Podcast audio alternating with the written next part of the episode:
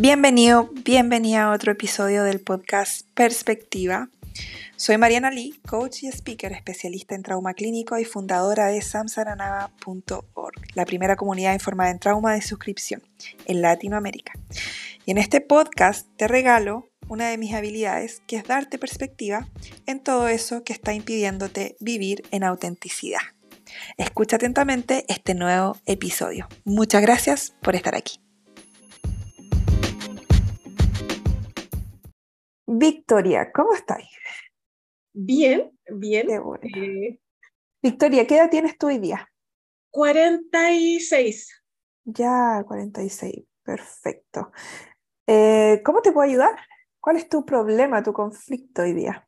Mira, mi conflicto es la maternidad, pero la maternidad. Tengo una hija de tres años. Ya. La Fátima. Y con el papá estamos en este momento separados. Ya. ¿Hace cuánto tiempo se separaron?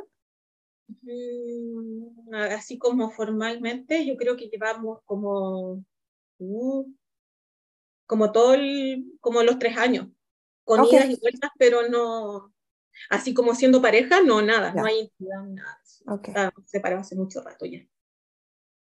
Ya. Ok como que tengo ese 0,01% de que así como que podría cambiar, mi ego dice que lo podría cambiar. Va a cambiar, conmigo cambia. Cada vez me doy cuenta y, me lo refleja mi entorno en que no, en que no, y que no, y me vuelvo a pegar con el 0,01%, por creencia de que la familia feliz con mamá, papá, hija, perro, gato, casa. Claro. ¿De quién es ese sueño? Mío, desde chica. No, no es tuya.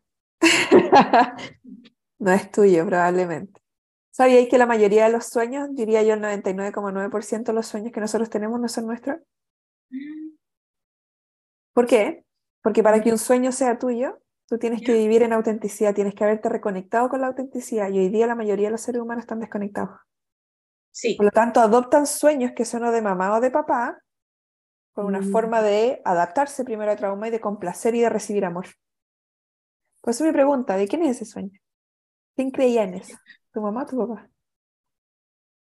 Mi papá. ¿Tu papá? Oh, qué fuerte, mi papá. ¿Te diste cuenta? sí, qué fuerte, y como que me dio ganas de llorar. oh, respira profundo, respira profundo. Sí. Sí, de mi papá, no, de mi mamá no. No, de tu papá. Oh, sí. Es como... Oh, la cago. Es como el sueño de la casa propia también. Ese sueño generalmente no es nuestro tampoco. Hoy sí, sí, yo, mira, ¿sabes qué? Ir reconectando con eso, mi sueño, ¿cuál sería? No haber sido mamá, haber viajado por todo el mundo sin, así como libre. Ese es tu sueño, ese es tu sueño, ese es tu sueño auténtico, sí, te brillaron hasta los ojos. así como conectada con la naturaleza, sin nada que me hace, así como, oh, ¿Sí? así como eso. Sí, ok, libertad. Sí, entonces mi, mi conflicto es el siguiente, ¿ya? Eh, que como te digo, esta situación se me repite y me siento como que no, no, no puedo como desarmarla. Ya. En el sentido de que eh, cuando el papá de Fátima está con ella, y nosotros tenemos a veces, nos juntamos y estamos en común, los tres. Tenemos salidas, nos invitan y vamos los tres como papás más la hija, ¿ya? Pero como papás, no, no somos pareja delante, no, no somos pareja. Claro. Eso ya se sabe. Pero cuando la Fátima está con su papá, la Fátima quiere puro mamá, ¿ya? Entonces, por ejemplo, eh, que si la vamos a vestir o hay que bañarla, no, mamá, mamá, mamá.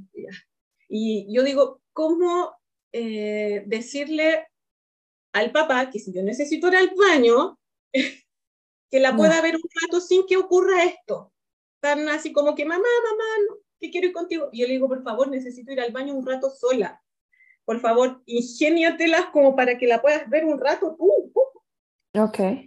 Y no, y que le cuesta mucho. ¿ya? Mm, Entonces, ¿Y eh, espérate, y, una pregunta aquí. Cuando, ella, cuando tu hija está sola contigo, ¿ella es así también?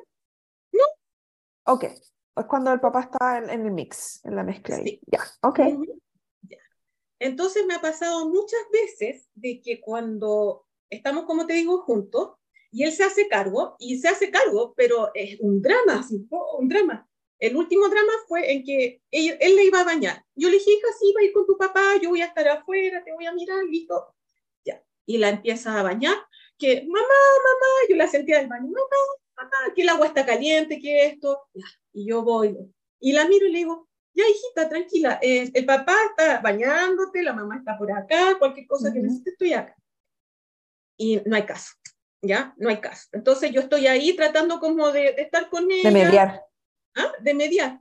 De mediar. Eh, y el papá le dice, eh, no, le dice, no, esto es así, y como que, pero si te estoy bañando. Y yo así como, y ella me mira, mamá, mamá, como que no puede. Y yo así como que, para no desautorizarlo a él, yo le digo, tranquila, aquí está la mamá, estás con el papá también, estamos los dos, pero el papá es el que se está haciendo cargo en este momento. Ya, eh, tengo una, una, una, otra consulta aquí que me ha surgido entre medio, disculpa que te, que te interrumpa. ¿Tiene la sensación, pregunta, eh, de que como que a tu hija la entendieras tú mejor que él? Como que tu hija acude a ti, mamá, mamá, mamá, porque como que tú la entiendes mejor, la, la, lees mejor, la... Siempre. Sí, acude a mí por una desregulación. Mira, frente a cualquier desregulación que pase, se cae o se le perdió su auto o algo, eh, me ve a mí y va donde mí. Eso significa que te considero un lugar seguro. Ok. Okay. Sí, mira, me ha costado harto trabajar eso, el contenerme yo misma, el, lo aprendí contigo, el, de, el de poder regularme yo primero, entregarme yo las cosas para poderle entregar eh, fielmente a mi hija lo que yo necesito para regularla a ella, en validarle sus emociones. Yo le digo, sí, te pasa, eh, no, le digo, tienes pena, eh, es natural que tengas pena porque se rompió tu oso, ya, pero mira, vamos a hacer esto. Entonces, le doy para que ella pueda llorar, enojarse. Enójate, enójate si te perdí. Pero el papá, no, no te puedes enojar por eso. Ah, bueno, hay, eh, diferencia, ¿no? y, eso, y es como cuando, y me dice, ya cuando estábamos en el baño, me dice, como ya ella estaba así, ¡oh! abrumada, y buscándome a mí, él me dice, sale de acá, me dice. Y yo me fui. Ya. Y ella, y quedó más la caga, así. Oye, ¿él, él, te ha dicho cómo él se siente con esta situación? Weón. Ay, me dice, weón, así me dice. Sorry que me ría, pero es que el gesto que hiciste está muy divertido. Pero es que así me eh, Sí. Ok, se siente no suficiente, básicamente. Sí. Ya, se siente insuficiente. Ok. Eh, y, yo salgo y me siento así como atada de manos porque no puedo ir a, a, defender a mi hija, porque no, como que siento que no lo pudiera desautorizar a él, como que él mm. también tiene que lograr eh, el poder regularla. Sí. Regularla. Entonces yo me siento muy mal y en ese momento quedó, como te digo, la cagada porque él, él la dejó así como que dijo, ah", así como que ya no aguantó más, mm. eh, la dejó en el baño sola, llorando encima de la tapa del baño, así, mm. llorando, mamá, y se fue. Y como que cerró la puerta, se le cerró la puerta, peor. Y yo así como que miré así y se fue. Y, y ella quedó, mamá, y yo ya dije, ya. ¿Es evasivo él? ¿Ah? ¿Tiene tendencia evasiva? Sí. Ok. Okay. Entonces apropiado lo que hizo en ese momento con eh, apropiado a su trauma. O sea, actuó apropiado a su propio trauma, no apropiado para la niña, pero apropiado para su trauma. okay. después, yo, le digo, así como ya eh, trato, de darle el espacio a la Fátima, ya está bien, le digo, le digo, perdona, la mamá no estuvo presente, yo sé que me necesitabas, sé que necesitabas acá, ya, pero la mamá ahora está contigo, llora, es natural que tengas pena, el papá se fue, ya. Le doy, trato de, sostenerla como me dé en el momento. No sé cómo la habré sostenido, pero se calma conmigo. ¿Sientes que tienes que estar como aliviando a ambos lados? Sí, tengo dos hijos. Okay. Okay. Okay. Tengo dos hijos. Es como que frente a cualquier desregulación, es como que se desregula ella y él está así como, claro. y le digo, a ver, tranquilo tú también, le digo, por favor. esto es súper común. Súper común. Pero sabes que me, me, dan ganas de mandarlo a la cresta delante de la casa. ¿Hasta cuándo? ¿Cómo? Sí, es natural. Sí. Y ayer le dije en, en el sentido de que eh, yo sé que ella tiene su voz interna y ella puede regular su termostato de frío, calor, ámbito. Entonces ayer le digo, ya, eh, hacía frío acá. Y le digo, mm. ¿te quieres poner el chaleco para salir? No, mamá, perfecto y nos íbamos viendo. Y el papá, y yo recién le había dicho a, a, la hija, y él llega y dice, ya, ven para acá, ponte el chaleco. Y, está, y, estaba poniendo, y, empezó, no, no le pregunta lo que quiere, sino que le, le, impone. Okay. No, sí, y llegó, y, yo le digo, le digo, ahí le dije, para, por favor, le dije, mira, yo acabo de preguntarle a ella si necesita o no el chaleco.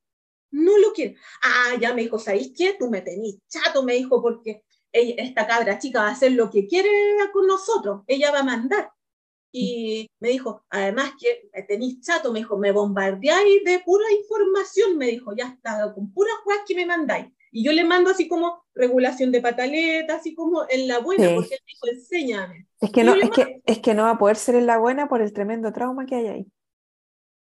Ya, primero, lo que yo te voy a explicar primero, cuál es tu trauma y cuál es el trauma de él, para que empecé a encajar las piezas, ¿ok? Ok. Y esto me ha pasado siempre, como que sí. ayer fue la primera vez que pude como mediar yo y decirle, ¿sabes qué? Mira, tranquilo, tranquilo, le digo, Mira, la hija, y como en vez de, nunca lo he mandado a la punta del cerro por alguna cuestión así, pero sí, como que tengo muy aturado eso, como que me dan ganas de decirles, ay, qué ándate a la chucha, porque me, ¿cómo? Oiga, pero yo sé que es su forma de ser, yo no lo voy a cambiar. Pero porque siempre estoy pensando en la hija, en el sentido que yo digo, es que si, está la madre. si está la cagada, ya no puedo dejar más la cagada. Porque yo muchas veces eso yo lo viví cuando era chica, mucho así como de que estaba la cagada en mi casa y todos gritaban y tus papás se peleaban y nos hablaban durante meses, años. Para allá vamos a ir, sí, para allá vamos a ir. Ya, entonces, no, no, ¿para qué? O sea, yo después le pegaré un cojín, le, pondré la cara del papá, lo golpearé y listo, ya. Pero no, creo que no, la Fátima no se merece eso. Creo que yo soy la que tengo que hablar ahí. Bueno. Yo sé que ella es creadora de su realidad también, pero como que, ay. ella eligió padre y madre con esos traumas también. Mm. Los creo, tal cual. Ya. Esto también tiene mucho que ver con trauma transgeneracional igual, eh, pero em, por lo que te escuché decir, mm, la emoción que te provoca todo esto es frustración, ¿o no? Frustración, sí, porque no puedo hacer lo que quiero, porque sí, mm, frustración. Frustración, ya. ¿Y qué, ¿Qué crees de ti en ese momento? algo me, me, esbozaste, no puedo hacerlo, no, puedo hacerlo. sí, me siento incapaz, me siento incapaz. ¿Incapaz de qué? Incapaz de proteger a mi hija para que no que no, no, no sufra eso, que, o sea, de que sea libre, de que pueda eh, decir sus cosas, de que pueda estar sin problemas. Sí, bueno, es el mundo ideal. Y cuando ella después vaya a un colegio, tampoco va a poder, o sea, la sociedad está traumatizada. Mm. alegría que tú como mamá estés súper consciente de tu trauma, estés haciendo cosas para eso, ¿cierto? Pero tampoco podemos meter a los hijos en una burbuja. De que no queremos que ninguna persona traumatizada conecte con ellas. Porque es imposible. ¿Ok? Ya, aquí pasan varias cosas y vamos a ver varias capas de esto, ¿ok? Primero, mi primera pregunta para ti. En tu infancia, aquí, ¿de quién eras mediadora? de papá y mamá. Ya, me imaginaba. ¿Ok? Y si me dais un ejemplo de eso, ¿cómo, ¿cómo se veía ser mediadora de ellos? Cuando peleaban y no se hablaban durante meses. Entonces, anda a decirle esto a tu mamá, anda a decirle esto a tu papá. Ya. Bueno, lo primero es que creciste con dos padres emocionalmente inmaduros, lo que genera negligencia. O sea, tus padres no están disponibles emocionalmente para protegerte, cuidarte y guiarte. ¿Ok? Entonces eso, ese es un trauma por negligencia. No existió eso. ¿Ok? Si nosotros vemos la situación hoy día, tú estás mediando entre tu hija y tu expareja o el papá de la niña, ¿cierto? ¿Quién vendría siendo tu papá y quién vendría siendo tu mamá? Ah, yo veo a, al papá de la Fátima como, como mi papá. ¿Como tu papá? Sí, como mi papá. ¿Por qué? Cuéntame eso. Porque él tiene, a ver, eh, tiene, es, un, es, un, hombre que ya tiene 64 años. Y como que me recuerda de toda la protección así como de papá, pues, así como de que me siento segura si, si vamos en auto para allá, que conoce el mundo Pero no tiene esa parte como emocional. Ya. Tú de hecho me estás describiendo a tu hija ahí. No a tu ex. ¿Estás segura que es tu papá? yo siento. Ya, entonces tu hija vendría siendo el simbolismo de tu madre. ¿Cómo describirías a tu madre en tu infancia? Emocionalmente inmadura, ya sabemos eso. No, uy, mi mamá era terriblemente así como hiriente. Mi mamá tenía un trastorno alterada. Sí, era. Sí. sí. Era más explosiva, era más como, como que, que, sí, no sé cómo sí, mi, mamá era la, sí, mi mamá era así, era muy de meter el dedo en la llaga, y con mi papá, y mi papá era mucho más sumiso, mi papá yo creo que recuerdo que haya perdido el control en su vida fue una vez, una vez que yo... Ok, me acabáis de dar la dinámica. Una persona que irrita y la otra más sumisa. En la dinámica entre tu ex y tu hija, ¿quién es sumiso y quién irrita? ¿Y quién irrita? ¿Quién es sumiso y quién irrita? Ay, el papá sería mi mamá. Exactamente. sería así, sí. Exactamente. Y tu hija sería tu papá. Estás recreando trauma nuevamente. De estar al medio de algo, de una relación que indirectamente te toca. Porque entre tu papá y tú, o sea, entre tu papá y tu mamá, tú eres la conexión. Entre tu ex y tu hija, tú eres la conexión. Esto se llama recreación de trauma. Ya, perfecto. ¿Ok? Primero por ese lado. Eso es lo tuyo, ¿ok? Estás recreando a tu papá y a tu mamá y dos niños peleando y discutiendo de que no, lo que tú, yo no soy importante para ti, tú no me ves, tú no me escuchas. Y la, y la, otra persona diciendo, no, es que me haces daño, es que tú no me entiendes. No, tampoco me ves ni me escuchas. Y son dos niños no viendo ni escuchándose. ¿okay? Son niños adaptados. ¿Ok? Ya, tu hija es una niña de verdad. Y eso es lo que gatilla la adaptación, el niño adaptado de tu ex. ¿Ok? Ya, por otro lado, tenemos a el papá de tu hija, tu expareja, recreando su propio trauma, ¿ok? Él con su mochila grande recreando su propio trauma. Y su trauma es trauma inducido por vergüenza. Hay algo malo conmigo. No soy querible, no eh, soy insuficiente, no hago las cosas bien, eh, y hay algo malo conmigo en general. Él tiene que haber sido tremendamente avergonzado en su infancia por ser él. ¿Okay? Posiblemente. No sé si tú sabías algo de, algo de la historia. Para sí, él, mira, él fue abusado por su propio padre. Es, para allá iba yo también. No lo quería decir así como había vos, porque uno de repente, pero yo también sabía que había sido abusado. Porque eso, ese comportamiento que tiene él, es muy característico de hombres que han sido abusados sexualmente y abusados emocionalmente. Sí, una más, mira, él es, eh, el papá de la Fátima eh, tiene un coeficiente intelectual Muy brillante, sí. es súper inteligente. Inteligente. Pero el otro lado, el emocional. Sí, total. ¿Por qué? ¿Y por qué es tan inteligente? Porque él no fue sostenido en su infancia.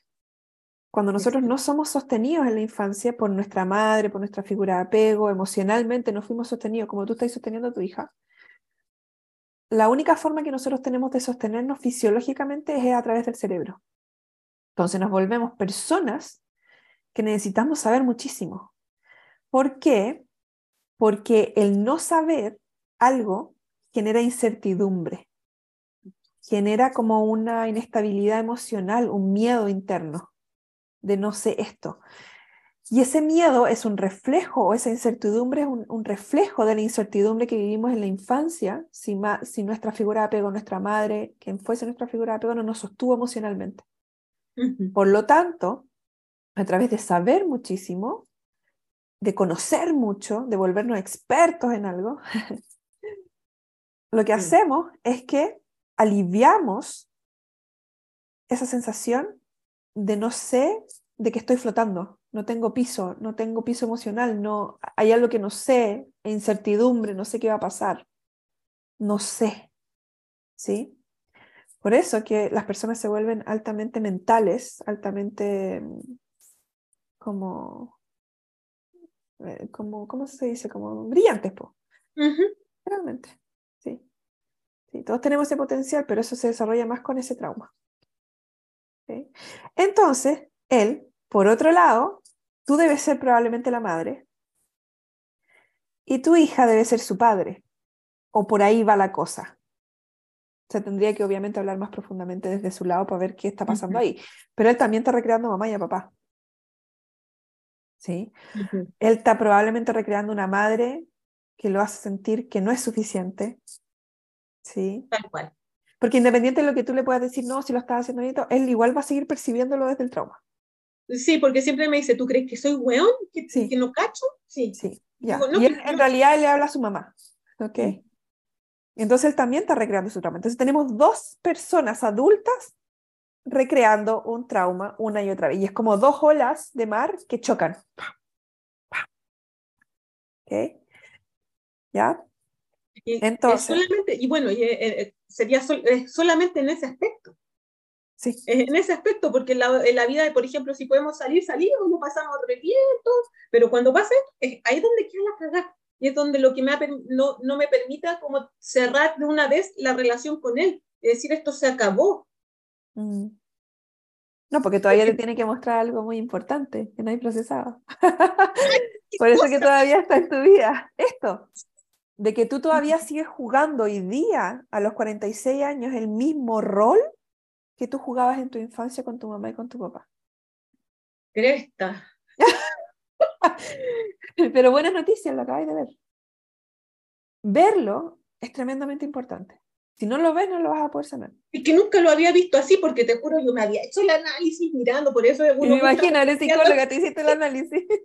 Yo decía, sí, que estoy recreando. No, ya, y justo, no, nunca había visto eso. Cuando tú me dijiste de quién era mediadora, ¡ah! me acordé de todas las cuestiones de, de cuánto... Y te vienen todas las imágenes, ¿no? Como de todas las veces que tuviste que mediar. Sí. ¿Ok? Estás en una triangulación. Y eso yo lo veía en los libros. Exacto, ¿cierto? Los libros de psicología triangulación, ¿ya? Dinámica codependiente. ok. Qué heavy. Ya. ¿Cómo se sale de esta dinámica? Con límites sanos, primero. ¿Ya? Esto es complejo si salirse de aquí. ¿Sabéis por qué? Porque está tu hija. Creo que salirse de una dinámica que cuando uno recrea trauma y un hijo está metido al medio es una de las cosas más complejas. Porque tú puedes recrear lo mismo con amigos, con pareja, pero cuando hay un hijo, uy, cuesta más, porque tu hijo al mismo tiempo, tu hija te necesita, te necesita la contención, el apoyo. Ahora, la clave aquí, te lo digo por experiencia, es no ver a tu hija como víctima. Porque si la ves como víctima, le estás promoviendo él, no eres suficiente el víctima sería como tener la concepción de ella como decir, puta, pobrecita, para Pobrecita, claro, no, y es como pobrecita, el papá la, la, trata mal y todo. Él está tratando de hacer algo desde su amor, que su amor, su amor es diferente al tuyo. Incluso puede que su lenguaje para entregar amor sea completamente diferente al tuyo. ¿Ya? No porque tú estés consciente de tus traumas, tú eres mejor mm. que él. Exacto, sí. Mm. Sí. Pero el ego se escapa y a veces dice, sí, sí, eres mejor que él. y ahí yo le digo, no, no, ¿Sabes lo que yo haría? Yo empezaría que cuando ellos eh, compartan tiempo juntos, lo compartan solo. Porque te apuesto que les va a ir fantástico. Sí, porque siempre eso me dice, cuando apareces tú, queda la cara. Exactamente, porque ahí empieza la recreación de trauma otra vez. Sí, tal cual. Entonces, una, un límite sano muy potente ahí sería que si van a estar los tres juntos, que sea cuando lo pasan bien, cuando van afuera, cuando están en un lugar público, cuando van al zoológico, cuando van a tomar helado, cuando, ese tipo de cosas. Pero al momento en que él la tiene que bañar, la tiene que vestir, tiene que hacer las cosas de padre que él quiere hacer, por lo demás no te está diciendo no tengo ganas de hacerlo, lo quiere hacer, tú sálete de la cena anda a comprar el pan, anda a darte una vuelta a la plaza, sale del, del, lugar. ¿Sí? Porque ella también tiene que aprender que su papá no es una amenaza. No es una amenaza, es diferente a ti, pero lo diferente no es necesariamente malo. ¿Ok? Y yo creo que a tu hija le has dado las herramientas suficientes como para que tu hija diga, a mí no me gusta esto, y da, da, espacio para que él también escuche. Pero si tú estás presente, es como cuando uno, cuando uno está haciendo algo y tienes a tu mamá mirándote así por encima, a ver cómo lo estás haciendo. Uno se pone como nervioso, como que se siento como que no, no anda bien. Él es capaz de hacerlo, pero para que él sepa que es capaz de hacerlo, tú también tienes que creer en él. Él no puede ver su potencial, no lo puede ver. Tú sí lo puedes ver desde afuera. Y esa es la única ayuda que tú le podrías entregar a él. Ver su potencial. Así como ves el tuyo, como ves el de tu hija, él también tiene un potencial. Está guardado bien adentro, sí. Pero existe. Pero si mm. todavía él se rodea de, gente que le dice que, que, no, que no debería hacerlo así, que no, hay algo malo con él, que no lo hagas así, que más se va a empezar a hundir ese potencial y más agresividad y más violento se va a empezar a poner. Él lo único que quiere es sentirse amado por su hija. ¿Ok? ¿Ok? Sí. ya, eso por ese lado. Eso por ese lado. Oh, que fue, que eso, tú me dijiste eso y justo ayer él, estábamos con su padrino, estábamos los, él y la Fátima y yo. Y ella dice, yo amo a mi padrino, yo te amo mamá y a ti yo no te amo papá.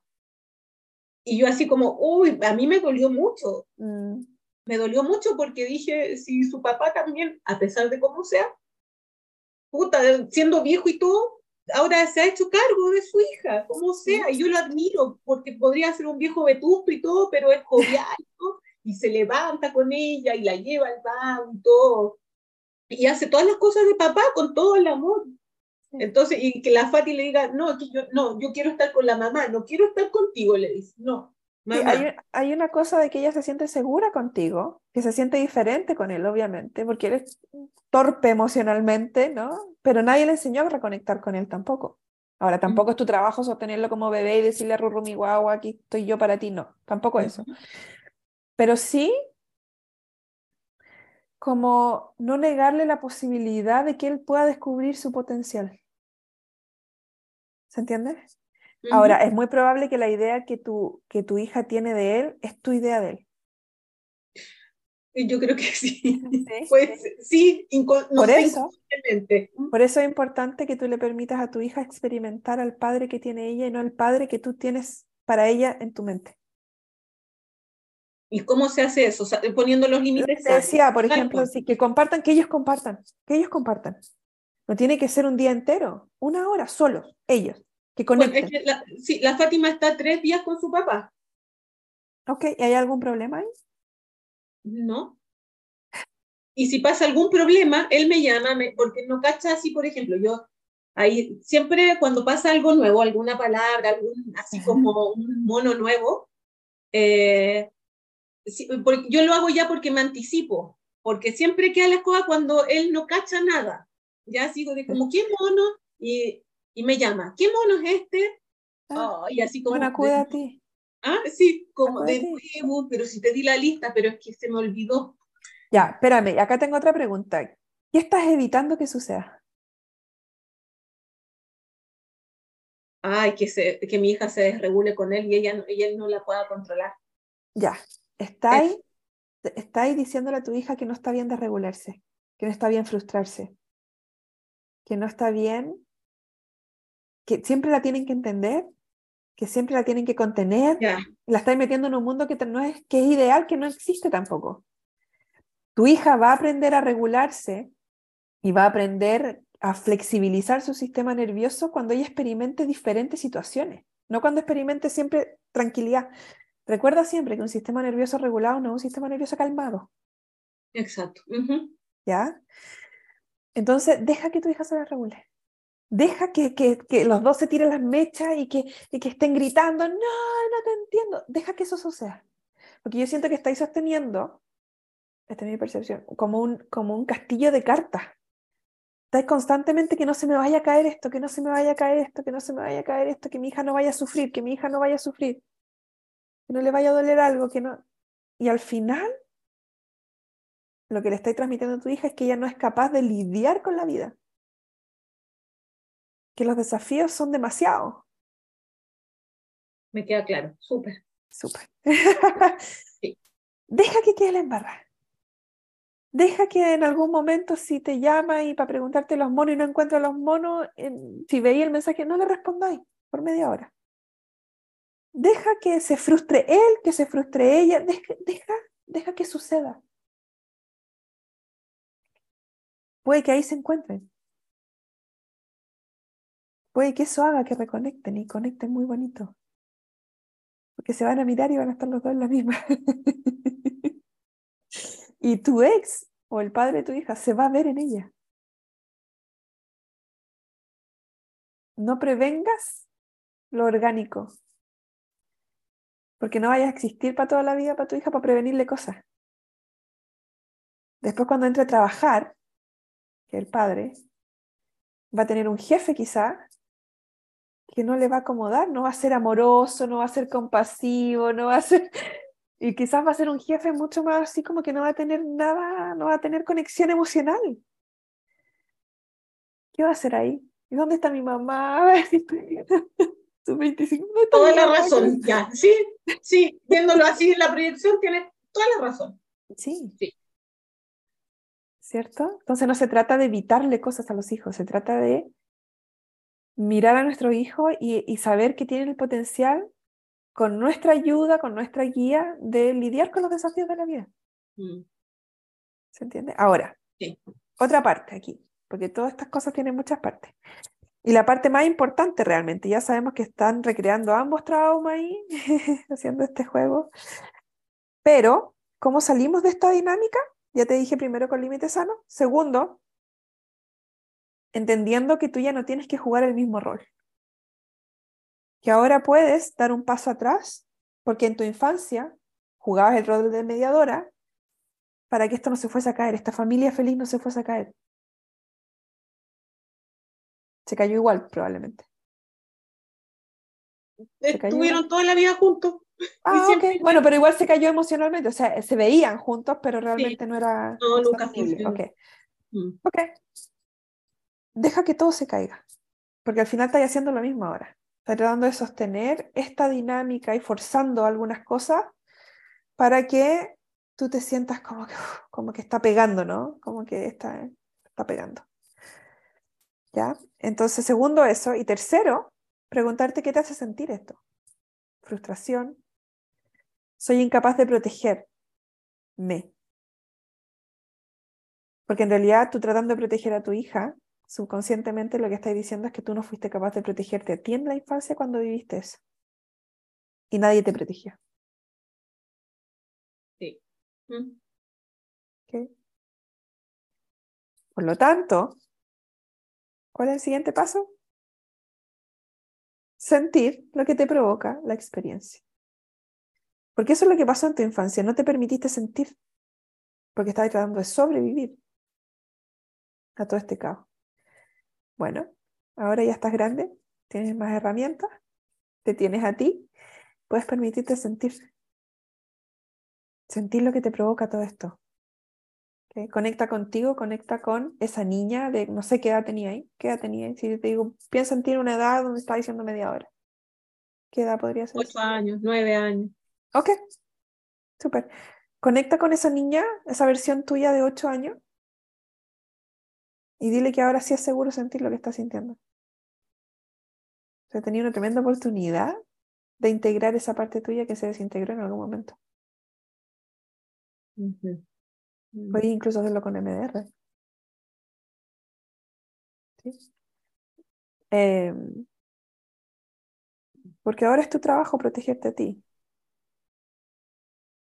¿Sí? Ahora, protegerte, entre comillas, sino que protegerte no protegerte de alguien o de algo, más como protegerte, cuidarte, prestarte atención, dejarte ser exactamente lo que eres, dejarte sentir todo.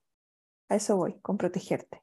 La gente cree que protegerte es como de, mm. dar la defensiva, que nadie me haga nada, no. Protegerse desde como la conciencia significa como mm, ser tu hogar seguro.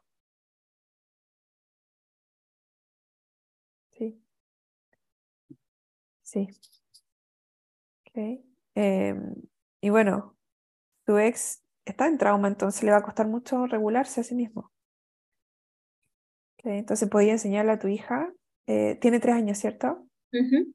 Podía enseñarle respiraciones, tiene tres años igual. Sí, hacemos respiraciones. Súper. Ok, respiraciones, como juegos la, la, la estrella, respirar con la, con la, mano, sí. Em, y sí, y pueden, por ejemplo, los espacios en donde, bueno, ella tiene tolerancia a estar con él, entonces no es como que no tenga tolerancia. No, no, tiene tolerancia, sí. Sí, puede estar con, con él. Sí, como te digo, el problema es cuando estamos los tres. Ahí cuando se recrea el trauma. Aparte que tu hija se debe sentir nerviosa. ¿Tu hija debe estar jugando el mismo rol? Ah, claro, po. ¿Sabéis qué? Lo que está pasando con tu hija es muy probable que sea esto, que ella siente que tiene que elegir entre ustedes dos.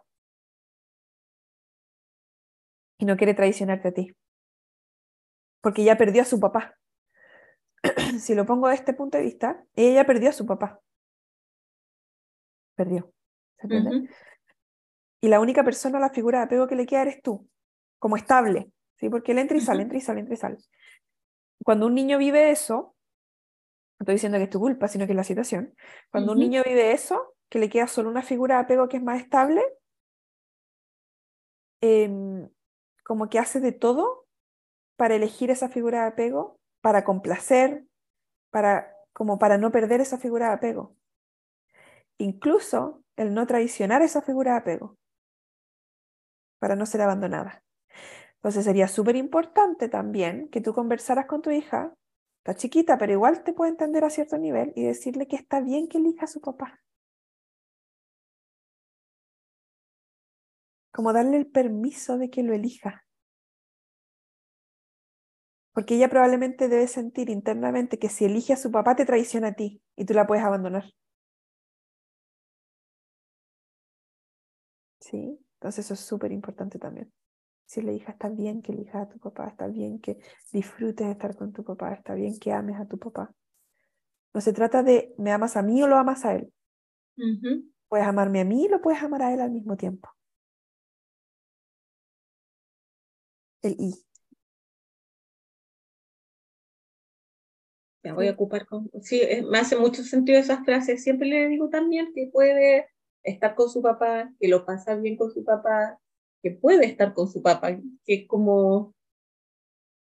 Mm. Sí.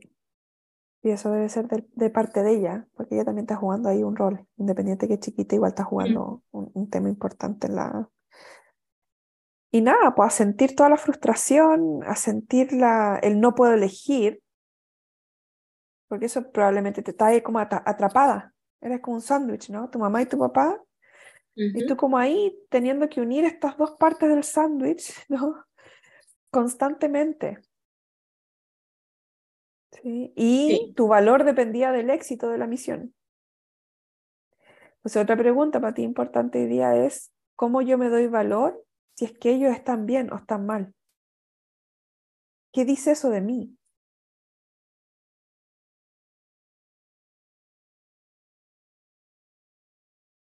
¿Se entiende? Mm. Sí. ¿Alguna pregunta? No, estoy, pero... ¿Redondita? Sí, es que e, e, era justo lo que necesitaba como entender que no lo podía ver y no lo podía descifrar, descifrar, descifrar, ¿cierto? Sí. sí, ahora sí lo puedo ver, lo puedo ver perfectamente y me hace mucho sentido. Qué bueno, me alegro mucho. Así que vamos a... Ay. ¿Y me puedes comprender eso con el 0,01% de que todavía quiero ir? Sí. Puedo estar con él como pareja, pero ya hay como que yo ya me perdí en ese sentido. No sé lo que es estar con el otro, no, no sé. No, sé. Estar con el otro implica estar contigo primero. ¿Sí? Eh, entonces, si tú estás con el otro, esperando que el otro sea algo diferente a lo que es, no es estar con el otro, es estar con la, con la idea que tú tienes del otro.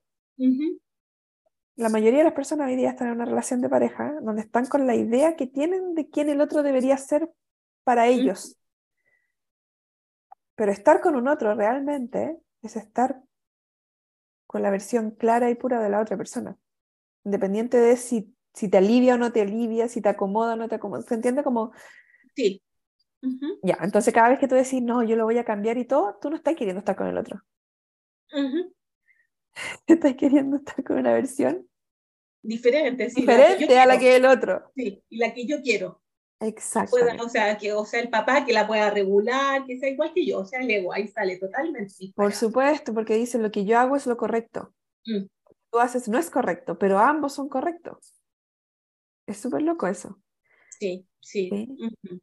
Porque entramos en esa soberbia de yo como sé más cosas ahora y soy más consciente de mí, mm. soy mejor que tú. Sí, sí, es el pensamiento egoico totalmente, y lo entiendo y lo he vivido y digo sí, porque ahora yo sé más esto lo otro, entonces él no sabe y me gustaría que supiera todo para que pudiera regular a la hija. Hay una sabiduría, esto es súper loco lo que voy a decir, pero entiendan el contexto, hay una sabiduría en el trauma. Hay una sabiduría en alguien que es exactamente lo que es y no trata de sanar para ser mejor.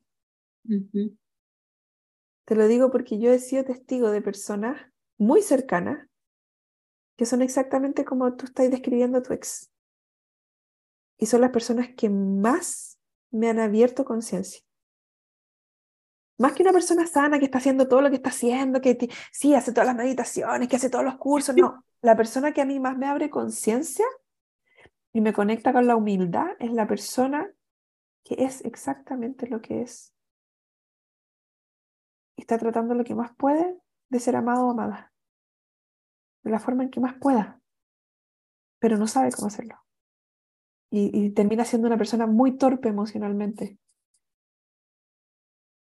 Cuando uno es capaz de mirar a una de esas personas y aceptar a esa persona tal y como es, aceptaste la versión tuya que se desconectó de ti alguna vez.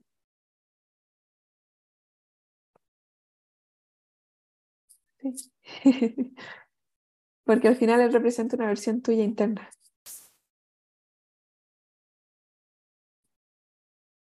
Sí, sí, sí. Gracias, Victoria, por tu compartir hoy día, por tu experiencia. Le va a servir a mucha gente.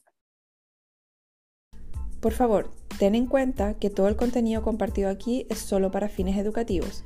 La información publicada aquí y en este podcast es mi percepción, interpretación y no debe reemplazar la evaluación médica de un profesional. Si te sientes en peligro o eres capaz de hacerte daño, por favor llama al 911.